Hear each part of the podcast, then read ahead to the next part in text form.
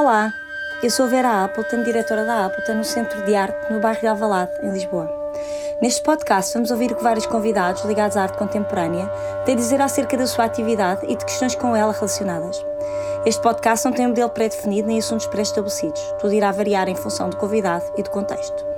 A Appleton é uma associação sem fins lucrativos com apoio mecenático da HCI Construções e da coleção Maria e Armando Cabral. Desde 2020 que a sua programação é também apoiada pela Câmara Municipal de Lisboa e República Portuguesa DG Artes. Olá. Alô, alô, alô. Alô, alô. Estamos aqui juntos com o Jorge Valdansky e com o David Maranha e neste podcast um bocadinho mais improvisado, eu acho que as pessoas vão sentir isso. Decidimos não o preparar e decidimos fazer uma coisa de acordo com o espírito que temos de trabalhar até aqui, mais espontânea, mais orgânica e dou-vos as boas-vindas ao podcast da Appleton, embora os dois já cá tenham estado. O Jorge Bodansky foi dos primeiros convidados e fizemos um, uma gravação remota. E o David, obviamente, já fez parte, não sei se mais do que um podcast. Lembro-me de um com o Manel. Sim, eu acho que fizeste Era mais sobre, sobre a programação da da Appleton Garagem. E, e porque é que estamos aqui? Estamos aqui porque, neste momento, na Appleton apresentamos um trabalho dos dois, filmes do Jorge Bodansky, que gravou nos anos 70 e que tiveram eh, guardados no Instituto Moreira Salles, não é? Depositados lá, e quando finalmente se começou a, a descobrir o teu trabalho, Jorge, tu lembra, começaste a recuperar memórias, foi isso?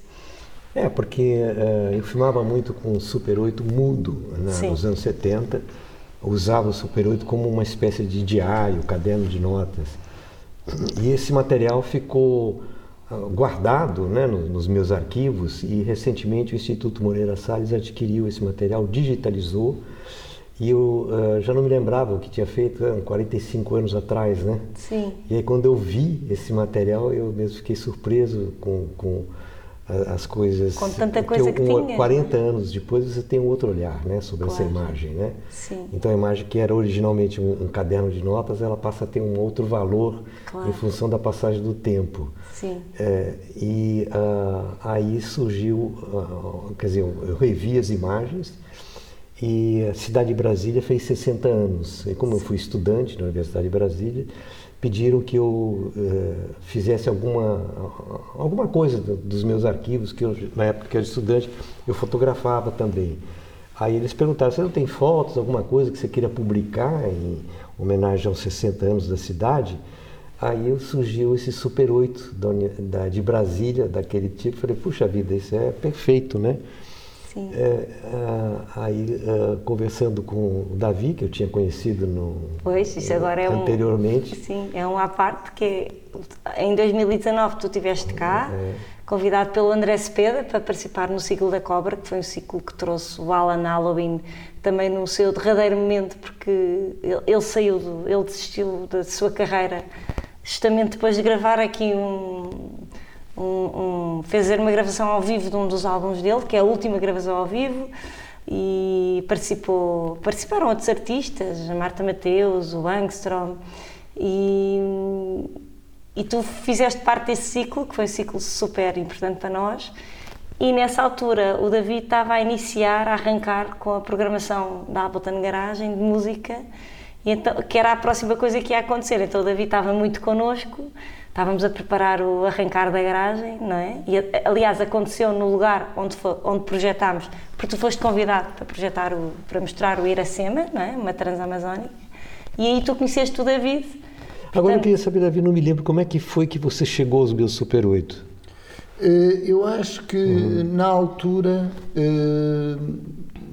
uh, conhecemos nessa, nessa, uhum. nessa situa situação. E conheceram-se naquela garagem. Naquela garagem, naquele dia. No dia anterior, vocês é, conheceram no dia, estávamos a fazer testes. Fotos e, e, vídeos, você levando as cadeiras lá. Então. Não, tu sim, foste sim. ajudar, sim. É. Eu lembro-me que na altura, na sequência dessas conversas, criou-se a, a, ideia de fazermos um Qualquer trabalho conjunto, mas nem sabíamos em que formato, nem sabíamos se era um, um filme. Eu lembro-me que a primeira versão, estamos a falar de uma exposição que, que foi pensada em 2019 Para depois, acontecer em para acontecer 2020. em 2020 e depois eh, não aconteceu duas vezes. 2020 e 2021 era suposto acontecer, mas com o Covid à última da hora não podia acontecer. Mas E, todas estas situações foram trabalhadas mais, quer a de Brasília, quer A do o Tatu. Canara, foram as duas, eram duas, dois filmes que foram trabalhados em 2020, creio eu. Mas diga uma coisa, em 2020, esse convite para Brasília é em que altura? 2020, que eh, Brasília fez 60 anos. Então foi, foi logo aí que surgiu, ou, ou antes vocês tinham pensado outro Não, projeto acho- para aqui? não, ou, este é o eu projeto acho que- desde o início? Não, eu acho que os filmes não. Quando estávamos a trabalhar nos filmes era uma coisa ainda meio abstrato, não, não, era, não era específico. Não tinha um objetivo, né? Era sonorizar o filme, né? Só, fazer o som É. sem. Ficámos. Ah, agora eu sei. Começou com o da Amazônia. Sim, sim, Né? sim, foi o primeiro. É, você me disse, tem alguma coisa da Amazônia? E eu falei, não, tem os Super 8 que são mudos, né? A gente po- podia tentar sonorizá-los. Aí fez o do Tatunca primeiro, aí em seguida surgiu esse convite de- Brasília. né? É eu, isso, eu eu que é. sugeri, falei, puxa vida, vamos sonorizar esses Super 8 de Brasília que estão no, no site do Instituto Moreira Salles, né? Eles Eles publicaram estavam lá. publicados sem som. Eles, eles foram publicados pela Secretaria de Cultura de Brasília primeiro, Uhum. mas só no, no- no- no- momento da, da festividade, né? Ok. É, foi tudo assim muito, Porque muito atrapalhado, online, porque foi, foi tudo, tudo online, online, né? sim. A ideia era fazer uma projeção bem grande e dentro de uma avenida que tem em Brasília, assim, um telão gigantesco que tinha lá, eles queriam projetar isso, onde os carros passam embaixo. Sim. E a ideia seria que eh, teríamos o som eh, hum, com acesso via YouTube ou de uma maneira que as pessoas que passassem de carro com, poderiam pelo telefone celular ouvir a música, Ai, ver a projeção e ouvir a música. Como se fosse um drive-in, cine drive-in. Essa era a ideia original. Nada aconteceu em função da Claro. Covid, mas eh, a gente publicou isso no Instituto Moreira Salles. Está até hoje, está disponível lá. Com o som, esta versão. Essa versão sonora, só existe essa versão Uhum, sonora. Eu ok. juntei três pequenos vídeos e Davi fez o som e ficou esse objeto, né? Sim. E aí a gente surgiu a ideia de juntar os dois, Brasília e ah, o Tatu vídeo Canara. da Tatu Canara, que é uma viagem que eu fiz no Rio Negro, de 22 minutos, Brasília tem 11 minutos, para fazer essa apresentação que a gente fez aqui Sim. na Galeria Appleton. Né? Sim. E foi. Eu, eu, por acaso, achei interessante, quando tivemos aquela visita de, grande, hoje à tarde, e achei interessante porque alguém te veio perguntar o que eu nunca te perguntei. Se era a primeira vez que tu apresentavas um trabalho teu num contexto de, de galeria ou de espaço artístico, mais ligado às artes visuais. E, e tu disseste que sim, que era a primeira vez. É sim e não, né? Sim. Ah, aquele, aquele filme que foi, eh, eh, o de, foi o de Brasília, foi já no, no- Não, é. é em São Paulo, não era? Não, a, a- Foi o- onde? o- por causa da- do centenário da independência do Brasil, que é 2022, o Centro Cultural Banco do Brasil, eh, que, que é uma cadeia de centros culturais, né? tem no Rio, São Paulo, Belo Horizonte, Brasília, uma curadora que fez uma grande exposição ah, sobre o centenário, eh, teve conhecimento desse Super 8, que eu já tinha mostrado para ela em, outras circunstâncias, e ela achou interessante eh, exibir isso aí no contexto dessa exposição. E nós estamos em ótima companhia, como você viu, Niemeyer, Lúcio Costa e grandes artistas, e está lá o nosso Super 8. Então, né? E teve uma curiosidade muito engraçada que na, a- esses centros culturais são antigas sedes do Banco do Brasil, né? E no Rio de Janeiro ele foi projetado dentro da Caixa Forte, que, que é um espaço. que é um espaço perfeito, né, para isso, Aquilo, né? o- acusticamente muito bom. Eu consegui ver o espaço porque havia, isto era tempo, no tempo Covid e estava toda, havia muito vi- realidade virtual e havia uma maneira de visitar a exposição. Ah, isso aconteceu muito, sim. Seguindo, pronto, uma pessoa ia apontando, é quase como se Como se fosse no Google Maps, Maps, não é? Que era. vais e, e andando. consegui perceber mais ou menos a situação, Mas como que é que a tipo num foi feita. bunker, aquilo foi apresentado quase num bunker, assim, Mas a, a mais bonita foi em Brasília mesmo. Eu acho que eu não passei para você. Um amigo meu filmou. Aí, eh, Parece que ficou muito bom lá em Brasília. Ah, boa, boa, um espaço bem grande, assim como aqui, né? Uma tela grande com som bom. Boa, boa, boa. E agora pergunto-vos uma coisa, que é uma pergunta um bocadinho mais teórica, ou, porque as pessoas questionam muito isto. Temos aqui um realizador, um músico, artista, a trabalhar juntos. eh, E o filme do Tatum Canara tem uma narrativa, não é? Quase que pode ser uma curta. Podemos olhar para o filme do Tatum Canara como uma curta, não é? Porque não há diálogos, mas há narrativa. Os filmes de Brasília são mais próximos do que podemos chamar de, de um vídeo arte? O que é que vocês acham disso? Ou é cinema? O que é que define? Onde é que está o, o limiar entre uma coisa e outra? Eu não sei se a gente precisa definir isso. Sim, mas tenho curiosidade. Se, se tu É, tivesses que ah, pôr em algum sítio, punhas aonde? seguinte, ah, por parte da imagem é meu olhar. Sim. Né? A maneira Portanto, é o olhar de um- de um né? cineasta, não é? É. E o, o Brasília realmente foi. é, teve um outro objetivo originalmente Uhum. fazer isso, que era o Cine Fumaça. Sim, fumaça. Sim. Brasília foi feito para o Cine Fumaça. Então explica agora para os nossos ouvintes. Havia um grupo em São Paulo, nos anos final dos anos 60, 70, onde as coisas corriam soltas, né? E era na, na época da ditadura militar também. Sim. E se usava o Super 8, que era uma forma de, de contornar a censura. Né? Ok. E o, o Cine Fumaça, a gente projetava filmes, deitava em almofadas e fumava e ouvia Pink Floyd e outros parecidos, né? Led Zeppelin. E, e, estranhamente, aqui se repete de uma outra forma, mas no fundo é a mesma coisa. Se deitou Sim. em almofadas também, se ouvia a música do Maranha, que tem muita Sim. semelhança com a música do Pink Floyd, do Led Zeppelin, né? Com o mesmo efeito. né? Sim. Pronto, nós hoje fomos aqui uma espécie de cine fumaça, porque estivemos aqui juntos numa projeção privada, porque ainda não pode ser uma projeção pública. Foi com muita pena, porque está neste momento a decorrer o DOC Lisboa. É, é por muito pouco tu mostravas isto no DOC Lisboa. E, e o David ainda não tinha visto assim este resultado já tão perto do final. E hoje tiveste o privilégio Sim, sim. de ver.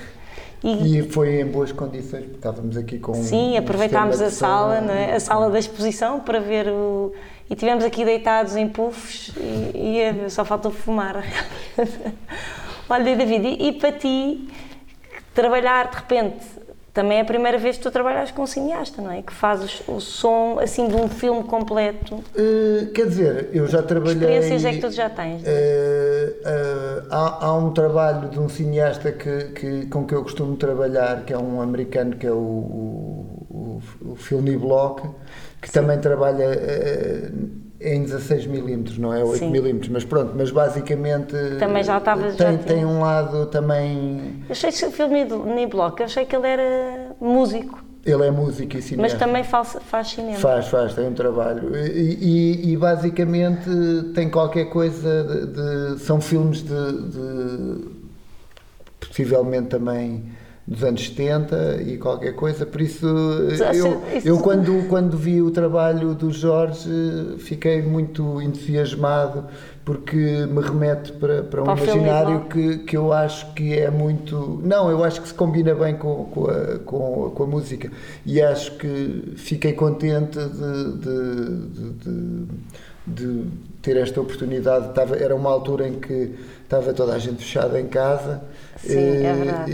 e o facto de uma pessoa estar a fazer, a trabalhar eh, e ter a surgir esta oportunidade deixou-me bastante satisfeito e, e- e, por exemplo, no caso do Tatum Canara, uma das ideias que eu tinha era eh, também criar alguma coisa que parecesse que, que era um bocado a fusão de música, mas que tivesse ali elementos de, de- por exemplo, quando há uma parte em que está a subir o rio, que está a chover, aparecer uma chuva, ou Sim. quando estão a abanar as, as camas, eh, sentir aqueles sons do vento e não sei quantos. E a ideia era, era fazer uma- um trabalho que fosse um misto entre. Entre, uma, um- entre música e som. E som. E som. Pronto, te- e te- acho que Também já não ouvia eh, também eh, o Jorge já não, não via os filmes há 40 anos. E eu já não via isto há dois anos e quando voltei a, a- a ver agora aqui fiquei bastante satisfeito com, com... Sim, porque no fundo, vocês na, na verdade, ver assim projetado é a primeira vez que eu vejo Num ecrã grande, é. com um sistema de som é. com qualidade, não é? Na, na é, verdade, isso não aconteceu. Não, pois, porque, porque basicamente. O computador eu, não dá isso, né? É. Não dá isso. Não, isto, isto e o, o, som alto, eu na altura, quando pusemos aqui a, a, trabalhar, eu estava. Eu tenho tendência para ouvir a música muito alto, e, mas não gosto de ser impositivo e estava a pôr um volume intermédio. O Jorge pediu. Para pôr mais alto. Mais alto, e eu fiquei, ah, bom. bom. Porque acho que isto resulta muito bem tem, tem um lado assim meio imersivo o filme e ganha um lado meio onírico de. Sim. De, acho que eh, a, a, música e o filme alimentam-se um ao outro, o melhor que cada um tem, eu acho que isso é engraçado. a gente diz dá um barato. Dá um barato. E outra coisa interessante que aconteceu, uma foi a música que você gravou e, e colocando, e outra foi a música que vocês fizeram aqui, na, na, ah, no sim, dia sim. da inauguração. Ah, falámos sobre isso, exatamente. Que é uma outra coisa. É né? sim, outra sim, coisa. sim, sim, Muito, principalmente por causa da, do, do, do, ritmo né, que você colocou. Eu acho que foi uma experiência totalmente diferente. Foi, foi. Tinha, hum. tinha um lado, talvez. Eh, eh, eu acho que o facto de, de, de, da música ter, ter, ter tido uma maior tempo para elaboração ganhou a, a peça gravada, Sim. tem outro. Tem outra consistência, ou tem outra ligação. Por outro são, lado. São dois estilos diferentes. É. Eu acho que são duas coisas diferentes. Eu sei, mas é? por outro lado, eu acho que foi engraçado, teve um lado mais celebratório e eu acho que também resultou. É o que tu dizes, eu acho que foi um momento celebratório, hum. Eh, foi um momento ao vivo acho que também é bom envolver os outros músicos, portanto, partilhaste sim, sim, sim. com outros músicos esta tua experiência, não é? Porque de repente eles envolveram-se com o filme, eu acho que para os Jorge também isso é interessante. Não, não é? eu, fiquei, eu fiquei fascinado com a música ao vivo, eu acho que... Não, eles foram ótimos os dois. tem João que apresentar ao vivo, é. né? Em qualquer temos lugar que, dar, que, a gente for tem que, falar, ser...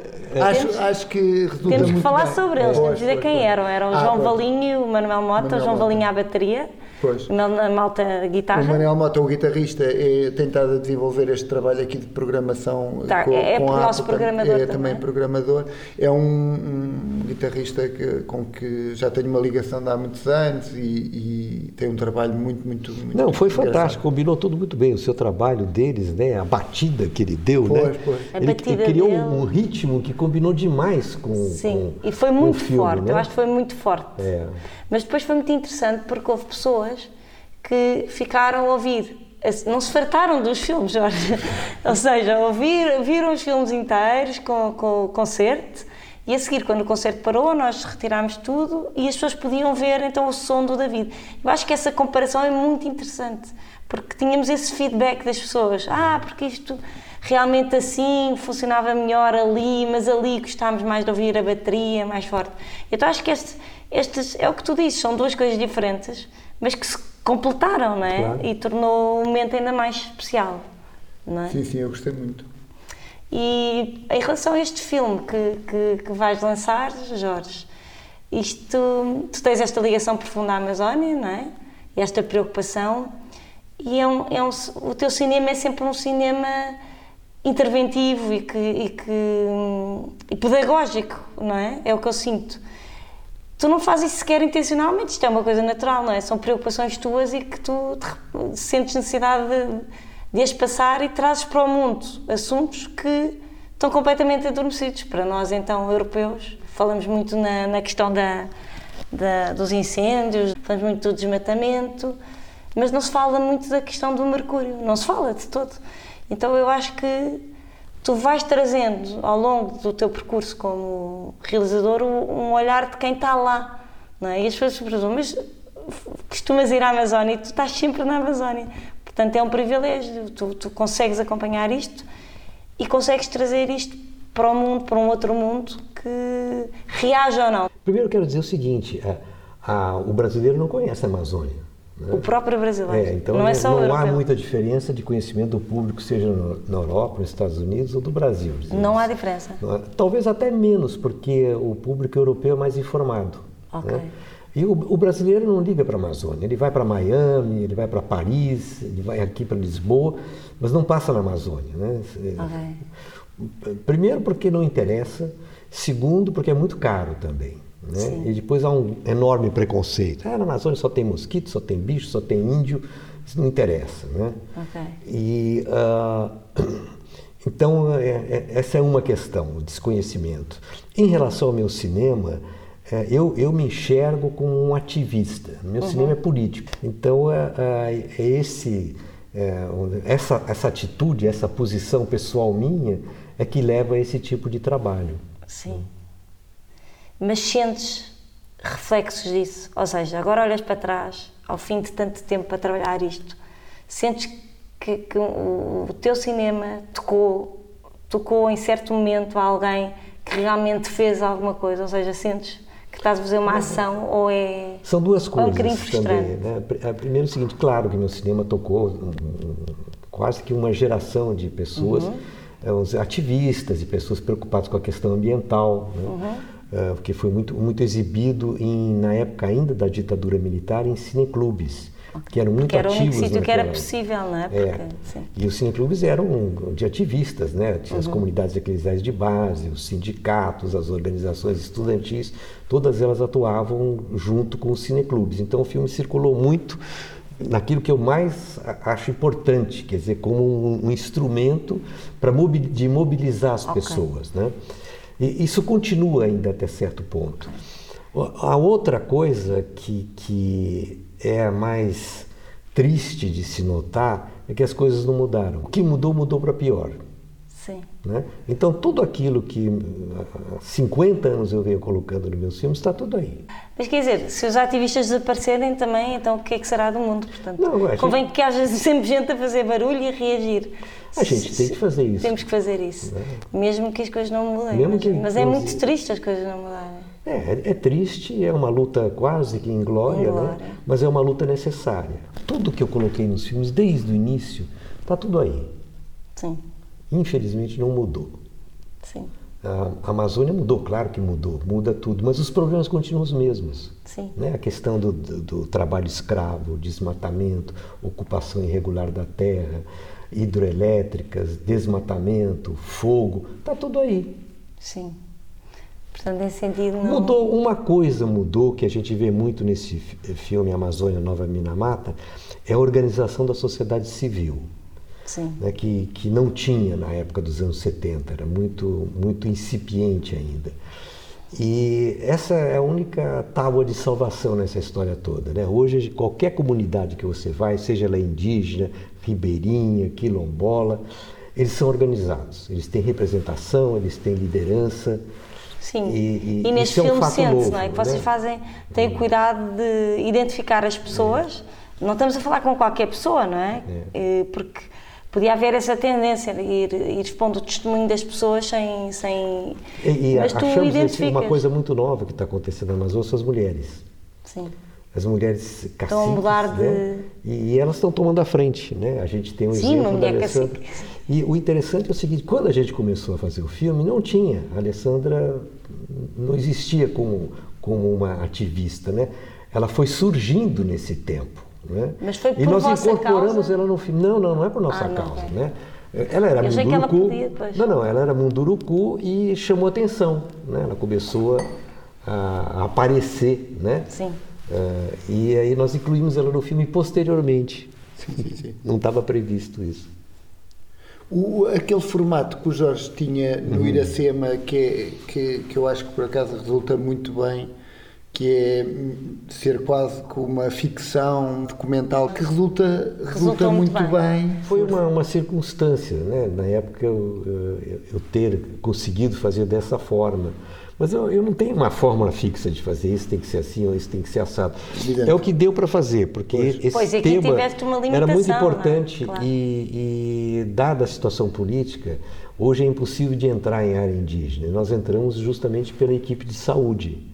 Se não fossem os médicos, a gente não teria conseguido fazer isso. Pois, com certeza, nesta Não era realidade. Então, filmar? nessa realidade, seria impossível levar um ator e uma coisa Ah, assim. pois, Não, pois. não. Era impossível. Isso já não, não funciona Isso tem a ver com as tais eh, restrições que são feitas, ou seja, de entrada na- nas, nas zonas, em determinadas zonas que são protegidas, isso é uma forma de proteção É, originalmente sim.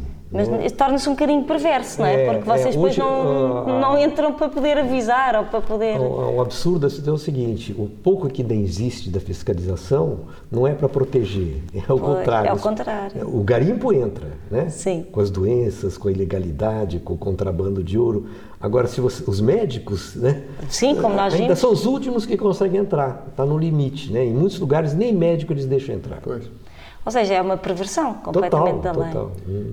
É, é um bocado uh, reflexo do mundo em que estamos a viver, que, por É. exemplo, imagina numa guerra antiga, os jornalistas tinham capacidade de entrar e ver eh, dos dois lados, e hoje em dia eh, eu, eu acho que o lado maravilhoso que, esse tem, que tem esse, o filme do Iracema é, é uma pessoa estar a fazer ali um objeto eh, estranho e, e ser aceite pelas pessoas que estão a criar ali, tipo, havia pessoas que, que, que, que não eram atores e outros que eram atores. E o facto de hoje isto não ser possível eh, eh, questiona-me é se estamos a avançar para uma situação de mais liberdade ou de Ou menos menos. liberdade. Que é, na verdade, isto já não é possível. O, o Iracema Não, Iracema não seria possível fazer hoje por várias razões. Eu Sim. consegui fazer dois filmes eh, eh, nesse estilo, Nesse né? o. Iracema e um outro chamado O Terceiro Milênio, que é o Sim. reverso do Iracema. No, no, no Iracema eram atores que, que pareciam não serem atores inseridos naquele contexto social. O Terceiro Milênio é o contrário. É um senador verdadeiro, que ele era senador, que parece um ator. As Ok. pessoas não achavam que ele era um senador, achavam que era um ator que estava lá. Né? E no, no- no fim do filme a gente coloca ele dentro do Senado Federal, né? E percebe-se, Como sendo um, ele era mesmo um que era. É, foi foi interessante esse, essa Esse essa, esses essa dois troca. filmes, né? É 16 Um milímetros, esse era feito E também foi feito para o mesmo pro- programa do Iracema, 90 minutos, 16 milímetros. Foi feito uns três anos depois. Três anos quatro. depois. Foi a primeira eleição que teve. esse é, é- consegue-se ver esse ou não? Por Também acaso tinha não. É, Também está complicado. mandar, tens que nos mandar Mas- esse, nós não vimos. Não, eu tô, eu tô cuidando disso agora. Eu acredito que agora, no, no- ainda no primeiro semestre do ano que vem, eu tenha todos os meus filmes disponíveis em streaming. Eu acho que é engraçado as pessoas saberem que é meia-noite e vinte e que estamos a gravar um podcast a É. esta hora, porque tivemos a ver o filme, porque hoje andámos de um lado para o outro juntos. O Jorge veio nesta temporada para, para Portugal. Para- Esta exposição foi o grande pretexto, mas aproveitou e participou num, num, num encontro muito importante chamado Antropocénica, e, que é uma questão que debate eh, a sobrevivência da humanidade no planeta e uma série de outros assuntos e que incluiu o tema da Amazónia e obviamente o Jorge, quando é para falar da Amazónia, chamam-te sempre. E, e então o Jorge andou numa correria, não é? E hoje finalmente juntámos que o Jorge vai-se embora depois da manhã cedo e, e achámos que era importante gravar este podcast, não é? Mas sim, não dá para fazer tudo. Nós, nós, por nós inventávamos mais coisas e, e não parávamos. Não, eu acho que foi muito, muito feliz a oportunidade de poder mostrar o filme Amazônia Nova Minamata, né? Sim, também. Para o Davi Para o David, Maranha, foi né? Para o David. Há bocado eu interrompi e iam contar a história do Tatum Canara. Eu acho que podemos acabar aqui com a história do Tatum Canara. Mas a história do Tatucanaga não, não, não acaba. Não acaba. Mas então Você contamos quer um começar? Tudo bem. Vê lá onde vai se SBT, né? É, o, o Tatum Canara é um personagem que, que surgiu também nos anos 70, é, que é uma mistura de índio com alemão e que convenceu um jornalista da, da TV alemã nos anos 70, com quem eu trabalhava, era a cameraman dele, chamado Karl Brugger, de que havia uma cidade perdida nos confins da Amazônia, debaixo da terra, chamada Acacor. E essa a cidade Acacor era habitada por uma tribo é, é, especial de, de, de, de mungulalas, que eles se chamavam, e ele era um mungulala, o, o Tatunca, né? ele se autodenominava Tatunca Nara. E vendeu essa história para o jornalista alemão. Ele disse: Olha, a história é boa, se é verdadeira ou não, não importa. E ele resolveu ir, fomos juntos com o Tatum, com uma expedição que saiu de Manaus, subiu do Rio Negro, para achar a cidade de Acacor. E uh, eu filmava na época, era 16 milímetros para a TV alemã, esse material ia para a Alemanha e eu ficava sem nada. Eu sempre carregava comigo na época uma câmera Super 8, muda, com uma espécie de diário de bordo E era uma anotação pessoal, né? Então eu fiz esse Super 8 acompanhando essa expedição do Tatu Canara. Quando chegou num dado momento, o barco encalhou, ele falou: Isso é um aviso dos deuses, vocês não podem ir, e, mas eu vou, eu vou preparar a entrada de vocês, vocês me dão uma máquina fotográfica que eu vou trazer as fotos para provar, vamos dizer, a existência da, da, dessa tal cidade. Pegou dinheiro, fotos, mil coisas que ele podia arrancar do, do alemão e foi embora. Inclusive a cena de despedida dele é o cartaz, sim, é o nosso cartaz. da amostra sim, sim, do Tatu Canário. Eu disse, bom, esse cara sumiu, nunca mais vai aparecer, né? Sim. Não é que ele aparece alguns meses depois do Rio de Janeiro, trazendo a máquina, aí, cadê as fotos? Cadê as fotos? Ah, não, os deuses impediram, as fotos foram tiradas, mas elas sofreram uma transformação e, e, e foram apagadas. E vocês eram muito ingênuos. E o, o Tatu até tu hoje que ele era um charme, não é? Ele era um charme. É, era um charme. E a gente descobriu depois que ele era um assassino, um Sim. psicopata. Um, é, matou uma pessoa na Alemanha, fugiu para o Brasil. Na época da ditadura, ele recebeu a proteção dos militares porque ele era um informante. Como ele falava alemão, ele informava o que, que os estrangeiros estavam fazendo lá em Manaus, né? E essa proteção ele tem até hoje da polícia. Sim. E também está provado que ele, alguns jornalistas que ele vendeu essa mesma história, que ele levou até lá, foram assassinados. Sim. Pois, o, o Jorge uma vez passou-me uma história, de, de, acho que era da Globo, uhum. uma reportagem, ah, e que falava que também umas, umas raparigas e não sei quantos que Mas é, que é impressionante como é que essa pessoa continua impunemente. Continua impunemente, continua vendendo a história e as pessoas pagam e, e compram essa história. Sim. A última foi um amigo meu que é produtor da BBC. Eu avisei, hein? Você vai perder esse dinheiro. Compraram exclusividade a história do Tatunca, imagine, né? Tatunca sumiu e eles ficaram adrenalinos. Jorge, eh, eu tenho a sorte, não é? De, de, ir conversando contigo nestes dias, então vou sabendo os teus segredos futuros. Podes partilhar aqui um bocadinho da, da, história de um dos filmes que estás a preparar, que tem a ver com uma, com uma, pintora. Com uma pintora, com uma artista, que esteve ligada à tua mãe, trabalhou com a tua mãe em tempos e que chegaste a ela em parte por curiosidade de, de, de recuperar memórias da tua mãe e contar-nos um pouco, um bocadinho, dar-nos assim um cheirinho desta história que há de ser um, um documentário, não é? Neste caso será um documentário. É, chama-se Cores e Amores de Lore Cor.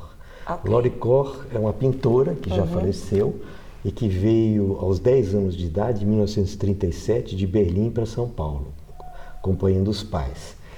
E ela uh, não casou, não teve filhos, e publicaram um livro sobre o trabalho dela. E a pessoa que fez, um jornalista que fez a resenha do livro, disse: Olha, me procurou, me conhecia. Ela citou uma Rosa Bodansky que, que a Rosa Bodansky é de você? Eu falei, é minha mãe. Aí eu fiquei muito curioso, falei, por que, que ela mencionou a minha mãe, né? Eu não, não a conhecia pessoalmente, liguei para ela, fomos conversar, queria, falei, queria saber o que, que você pode é, falar sobre a minha mãe, né? E eu gravei desde a primeira conversa, isso já tem mais de 10 anos atrás. E ela disse, não, eu trabalhei com a sua mãe, eu fui estagiária dela numa livraria, mamãe era livreira, eu aprendi encadernação com a sua mãe. E aí eu conversei com ela, assim, como se eu estivesse conversando com a minha mãe, coisas que eu não tinha maturidade na época de falar com a minha mãe, que minha mãe já faleceu há muito tempo. E essa conversa começou com a, minha, a história da minha mãe, mas foi evoluindo para a história dela. Uma mulher extremamente livre, interessante, conviveu com todos os grandes artistas da, da, da geração dela, dos anos 50, 60 até os anos 70, né? em São Paulo, no Rio, em Paris e em, em, Londres, onde ela ficou a maior parte do tempo. E curiosamente, ontem eu visitei o Museu da Vieira da Silva e o, uh, o, o Senes. Né? Sim. E ela conta que frequentava o ateliê deles em Paris. Ah, que jeito. Né? E tem foto, inclusive, dela com eles em Paris, no ateliê. E a, a Lore Cor deixou para mim, uh, já com a intenção de fazer esse documentário, toda a correspondência dela, que são mais de mil cartas. Né? e os cartões postais, os desenhos que ela fez para preparar os quadros. Isso é um material riquíssimo que eu estou uh, desenvolvendo agora, pra, porque é, é, tão rica a história dela que está sendo difícil agora, num primeiro momento, a gente achar o, o fio, né? Sim. Mas a, a ideia é, eu vou fazer uma narrativa a partir do, das cartas, Sim. dos amantes dela escrevendo para ela, né?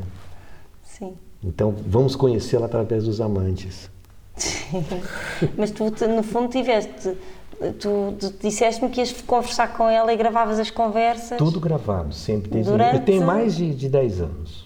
Quantas horas tens tu de conversa Ah, com muito. ela? Acho que tem umas 30 horas. E não vai, e vai- mas vais usar também isso. Vou, claro. Pronto, ou seja, a narrativa central é a partir das cartas, A pa- a- mas depois usas tudo isso. Depois as entrevistas que eu fiz com ela, né, com, com as falas dela e o material visual dela que é riquíssimo. Sim, tu tens, né? muita fotografia. Não, era uma ótima fotógrafa, mas ela não se considerava fotógrafa. Ela usava a fotografia como uma base de estudos para a pintura dela. Sim.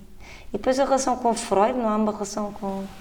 É, a mãe dela veio para o Brasil a convite da Sociedade Paulista de Psicanálise. Ela é fundadora da Sociedade Paulista de Psicanálise e a mãe dela foi aluna do Freud, se correspondia com Freud.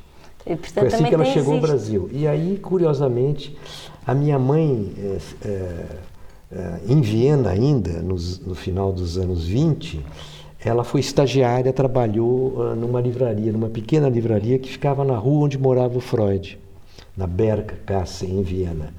E o Freud todo dia passava em frente a essa livraria. E minha mãe sugeriu para o dono da livraria, uma livraria pequena, eh, colocar os livros editados sobre o Freud na vitrine, uma pequena vitrine. E o Freud passou, viu, entrou na livraria para agradecer essa homenagem. né? Aí o dono da livraria falou: não, agradece essa mocinha aqui, foi a ideia dela. E a partir daí, cada vez que alguém da família do Freud encomendava um livro, a minha mãe ia entregar na casa dele. E aí a irmã do Freud e a mulher, sei lá, é, era uma livraria que também tinha uma seção de empréstimos de livros que era muito comum naquela época. E ela, imagina, perguntava para minha mãe, que era uma garota de, de 20 anos, né? Traga uma coisa interessante para a gente ler aqui. A mãe se levava livro na casa do Freud. Isso é divertido. E depois, no fundo, havia outra ligação. E Portanto, que ela... ano é que estamos a falar? 1920, não foi? É, a, a final dos anos 20, Em Viena. em Viena. Viena. é. É muito interessante. Então, e projetos conjuntos? Tem algum projeto para o futuro? Vão, com eu certeza queria, vão eu trabalhar queria dizer, tem muita coisa interessante em Super 8. Acho que dá para fazer muita Pois, coisa. eu, eu, eu também, eh, na altura, o Jorge enviou-me eh, uns 5 ou 6 filmes eh, e começámos a trabalhar. O Tatunca puxou- puxou-me mais a atenção, mas havia muitos filmes muito, muito engraçados, por isso eu. Eu diria que, tem ainda pano não para tinha mangas. falado, ainda não tinha falado com o Jorge, mas gostaria de continuar. E Fica tem aqui, mais- Quase que é assim fica um aqui trabalho. oficialmente o vosso pacto de que vão continuar Tem, tem muito mais coisa que foi digitalizado recentemente, que eu achei mais que estavam guardados na casa da minha ex-mulher, de repente, em mais uma sacola cheia Ah, de Super boa, 8, boa. já está tudo digitalizado. Boa, boa, boa. Perfeito. Depois tens coisas de tudo, não é? Não é só a Amazónia, tem Tem, Brasília. não, e tem coisas de família, né? É interessante que a- a- essa escritora francesa que ganhou o Nobel de Literatura agora, ela tem um documentário que ela fez com o filho dela, que chama-se Na Época do Super 8. Ela também filmava Super 8 mudo nos anos 70, exatamente o período que eu filmei, e ela conta histórias familiares, que é a partir dos, dos filmes que, que eles faziam dentro da família. Porque o E Super não- 8 era, funcionava assim como uma É. espécie de diário de, de bolso, não é? Lembranças né, de, de, de família. E ela montou esse documentário que passou esse ano no Festival de Cannes, né? E agora que ela ganhou o prêmio Nobel, naturalmente volta Ganhou tudo. outra. Esse documentário vai passar em São Paulo, estou louco para ver, né? Sim, imagina. Mas é exatamente nesse sentido. E só que ela, como era mudo, ela fez, criou uma narração em cima. Ela, como escritora, naturalmente, Pois, criou pois. um texto. Ah, ok, texto certamente mesmo. muito bom, né? Pois é, deve ser massa. Mas é por isso que eu estava completando essa ideia. Eu acho que o Super 8 ele, ele dá margem a muita coisa aí. É, e, e gosto muito do. É um formato que para mim eu acho que é muito rico. Às vezes eh, existe uma nostalgia de tentar eh, transformar a imagem parecer eh, com os filtros hoje digitais, mas na verdade aquilo é tem- espontaneamente assim. não, não, não há maneira de imitar aquilo e é sempre um Vai processo sempre de falhar. ficar, sim. E, e- e, acho que tem uma relação especial. São imagens que transmitem eh, uma Força. uma força que eu acho O que eu acho interessante no Super 8, pelo menos nessa primeira fase do Super 8, o fato dele ser mudo. Sim, sim, sim. Isso dá uma força à imagem. Sim. Porque o, o, o som ele limita muito, né? Sim, o, o som, o som original lim- É, limitaria, o som não é? original fala, né? Porque quebra ser- a magia, não é? É. Torna a coisa hiperrealista. Então ela é uma base ótima para você criar coisas em cima. Sim, sim, sim, sim. Por acaso é, é uma base muito, muito artística, na verdade, É. não é? É uma. E daí resultar tão bem eh, a música do David em, em cima. Não, e tem Eh, uma coisa própria. Pronto, é uma coisa Eu acho que a linguagem Super 8 é própria. É própria, uma linguagem Super é 8. própria. E acho que é Não dá para mais- comparar com cinema ou com outras coisas. Sim, né? mas é mais. A mim traz mais o imaginário das artes visuais, objetivamente, porque é isto que, o- que o David diz, não é? É como se tivesses fotografias a correr, não é? É, é uma coisa mais fotográfica, mais. eh, mais desligada de um É mais objetivo de complexo, contar né? uma história, não é? É mais abstrato, se calhar. É. É mais complexo, porque há uma narrativa no Super 8, né? Há uma narrativa, sim. É. sim. E também é, varia muito do, do autor, quer dizer, depende de quem filma e que jeito Óbvio. filma, né? Isso Eu tinha um jeito teu. muito próprio de filmar, Sim. porque eu editava o filme na câmera. Aí editavas logo. É, então meu- todos os meus Super 8 são brutos, não há nenhuma interferência. Do jeito que saíram da câmera, estão aí. A única coisa que eu fiz é colar um em seguida o outro, porque os rolinhos de Super 8 são 3 minutos e meio cada rolinho. Mas eu nunca mexi, nunca cortei nada. Pois, mas isso dá essa espontaneidade. Mas o teu trabalho é muito assim. Mas porque- isso é uma coisa da, da minha câmera, que eu venho uma câmera de cinema, uma câmera de plano sequência, né? Sim. E, e eu, Mas no eu- Iracema nós sentimos o mesmo quando vemos É. o Iracema, não é? Ah, se você olha essas imagens do Super 8 e olha as imagens dos meus filmes, tem uma certa semelhança. Tem essa semelhança, porque tu não. Tu, eu acho que tu às vezes não paras de filmar quando um realizador normal pararia, tu continuas, não é? Tu, Porque as agora é que está a ficar interessante. quando você para de filmar, aí que É acontece. isso que tu dizes. Então eu sempre digo para minha equipe, "N- ninguém desliga nada enquanto eu não desligar, entende? Porque geralmente o cara do som, o cara olha e fala, ele corta. Mas a melhor coisa vem depois, entende? Sim, Aí a minha equipe é assim, não, ninguém pode parar nada enquanto eu não parar. porque é entende? quando tu apanhas as surpresas, não é? É, Muitas vezes, é é. nesses intervalos. de- Exatamente. E, e- e eu- acho que isso é muito visível nos teus filmes. Preservar, não é? A natureza inicial. Os closes Sim. que a gente fez, ah, ah, ah, quando eles não falam, é um- quando eh, eles transmitem. Sim, a, a, melhor, a coisa mais forte é justamente Do quando é só o portrait. E tu.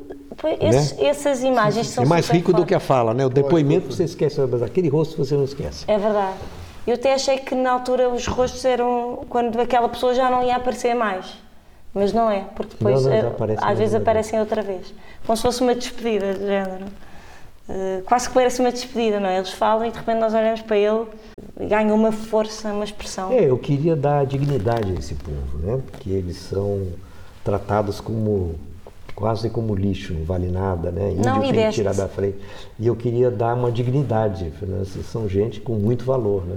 Claro, e mesmo eles falam e, e o discurso deles e tudo é um discurso que tem, tem valor, que tem. Não, são extremamente articulados, têm completamente. absoluta consciência Podiam não coisas. ser, não é? Podiam não ser, mas são. Mas que, que reação teriam uh, se, se calhasse ali uma pessoa entrar por ali adentro que não viesse encaminhado por um médico? Acha que eles, a reação deles seria diferente? Para, uh, com uma Primeiro, não- pessoa- não chegaria lá, e segundo, não seria recebido, porque eles, eles não, não, não querem pessoas não lá, querem interferência, não. porque senão começaria a não conhece, porque é o seguinte, quem entra lá são, é o pior do pior da, da, da assim chamada civilização, né? Porque o contato com eles não são de pessoas é, cultas ou que, que vão lá com uma boa intenção. São bandidos, são os, os milicianos, são os foragidos da polícia, é, né? É, são as prostitutas. Então, ele- ele- o contato deles com o branco é o- com o que há de pior, né? Por isso é que eles dizem, nós ouvimos eles dizerem que tudo piorou quando o branco entrou, não é? É. Pois, mas isso eh, também, de- a história deles, sempre que apareceram lá os colonos ou coisa do género, era sempre para desgraçar e para matar Claro. e para roubar. Portanto, tem Por isso trauma é histórico. complicado tentar limpar isso da história, não é? Pelo menos para os índios. Não, como o, o, o o Jorge estava a contar daquela imagem que, que uma vez apanhou também por acaso num avião e que agora recuperou, em que filmou uma comunidade indígena que não tinha tido ainda contacto. É. E depois quando teve um, um contacto... Isso aí é o próximo trabalho, viu? Pois, Já está marcado. É é a história de uma imagem de um minuto e meio de um Super 8. Tem uma história incrível. É uma história incrível. Porque eu, por um acaso total, não vou contar tudo agora, É. eu fiz nos anos 70 ainda um sobrevoo e o piloto disse, olha, esse- essa tábua de índios, eh, tem índios aí que não foram contactados, a gente não sabe que índios são. E ele ficou voando em círculo até os índios aparecerem tentando flechar o avião. é. E aí a gente voltou, como eu estava fazendo um outro trabalho, era um outro assunto para a TV alemã, eu não, não usei a câmera eh, de 16 milímetros porque eu tinha pouco filme, eu tinha que não podia desviar do assunto. Mas eu filmei com Super 8. Então eu tenho uma- um minuto e meio de Super 8 de índios tentando flechar o avião. E isso também caiu no esquecimento. Ficou guardado durante quase, ou 50 anos mesmo, né? Quando eu- agora, quando- quando eu revi, eu disse, puxa, que, que história, eu não sei que índios são esses. Né? Aí eu fui pesquisar, pesquisar, pesquisar com antropólogos, eles primeiro identificaram que eram índios suís, depois outros falaram que não eram, eram cinta largas, e de fato eram cinta largas. E eh, eu conheci, ou melhor, uma pesquisadora daquela região, uma jornalista que, que trabalha já com a questão indígena há muito tempo, soube da existência, alguém falou que eu tinha esse filme, ela pediu para ver, e ela disse, olha, esses são de fato cinta largas, o contato de fato foi feito antes, pela data, né, pelo período, antes da- do, do- do contato com o branco, e que foi esse sobrevoo que indicou para esses índios onde estão os brancos. Eles seguiram o avião para ir de encontro aos brancos, que eles queriam machados e facas. Quando eles entraram numa aldeia de seringueiros, uma aldeia pequenininha, lá próxima, chamada Aripuanã, quando veio aquele bando de índios pelados e todos assim pintados, os, os seringueiros fugiram para o mato, morrendo de medo. E os índios pegaram as facas e os- as panelas, tudo que eles podiam de metal, né? Levaram. Isso criou os brancos "Ah, esses índios são ladrões, estão aqui nos ameaçando, não sei lá o quê. E ah, ela disse que um desses índios que tentou flechar o avião é um cacique já velho e que esse cacique vem uma vez por mês à cidade de Aripuanã para pegar sua aposentadoria. né? E o filho dele é que, que, que contou isso, né? porque ele não fala português. Aí nós fomos lá para Aripuanã, no dia dele pegar a aposentadoria, porque a aldeia fica, sei lá, 20, 30 horas de viagem. Ah, e encontramos ele. E o que é que lhe serve E, e ele, ele- não, ele disse, ele- eu mostrei as imagens para ele, ele disse, não, de fato, sou eu que estou aí. E, e nós vimos esse avião, e nós seguimos esse avião para pegar os facões dos brancos, né? Ou seja, uma E coisa estava esquecida. E o pior, ele diz o seguinte: quando eu voltei, é, ele disse, aconteceu a grande tragédia, ele trouxe a doença para a tribo. Ah. Então quase todo mundo morreu. Ele disse: Eu perdi meus pais, perdi meu irmão, perdi meu filho. Porque E- não e havia doença, não havia doença de branco. Pois. E eles não sabiam também, né? não tinham esse conhecimento. E é, ele diz: Eu me sinto culpado até hoje de ter. Ir atrás do esse- avião. é. Essa história também é outra, não é? Mas pronto, nós aqui com o Jorge começávamos a falar de histórias, saímos daqui às duas da manhã. Não é? Esse é o nosso próximo filme. É. Esse é o... Já estou trabalhando nele. Este é um, é um privilégio, Jorge, ter-te cá. E agora tens que voltar mais, não é? Ver se nós vamos ter contigo ao Brasil, também estamos a programar. E hum, É, eu, e, e foi uma sorte a gente ter se conhecido, né? foi Foi numa projeção de Iracema, né? Totalmente Sim. maluca aqui. totalmente maluco. E em que tive que arranjar um espaço maior Eu conheci você, conheci o Davi, né? e ficou uma bela E amizade. foram tão poucos dias, né? Tão intensos, né? É. Por acaso eu lembro-me da, da primeira conversa que, que estava a ter com a Márcia Uhum. e de repente dei por mim que estava a falar de coisas tipo a gente em 10 minutos estávamos já a falar de Coisas super íntimas. problemas existenciais coisas.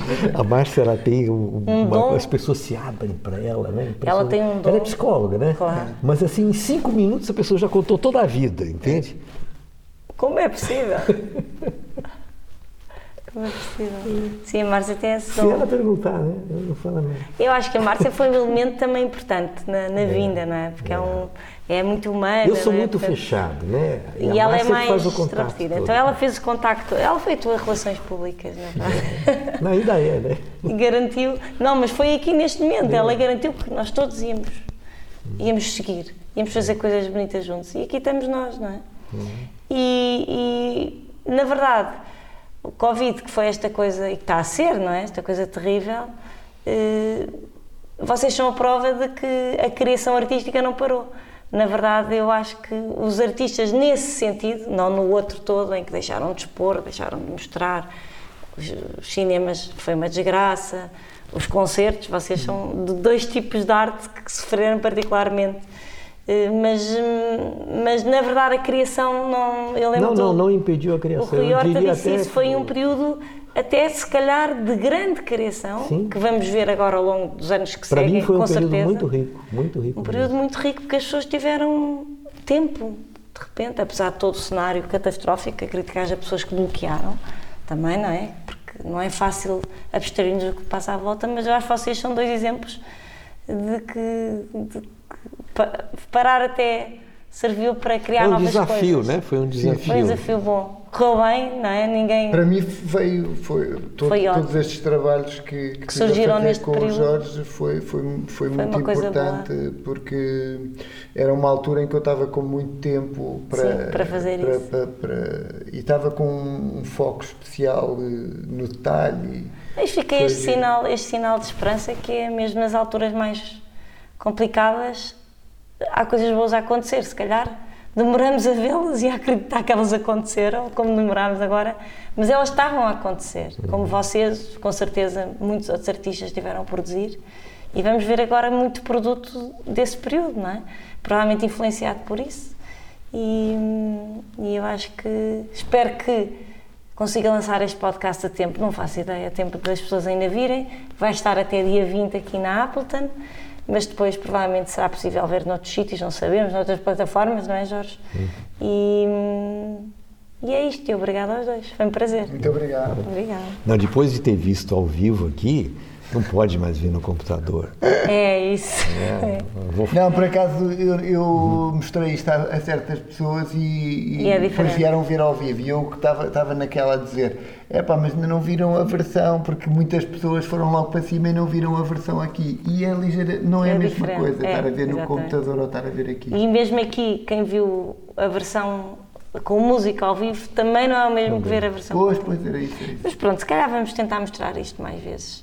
Talvez consigamos. Obrigada então. Obrigado, Até Até dia breve. 20 Até dia 20. Até dia 20. É Obrigado a vocês.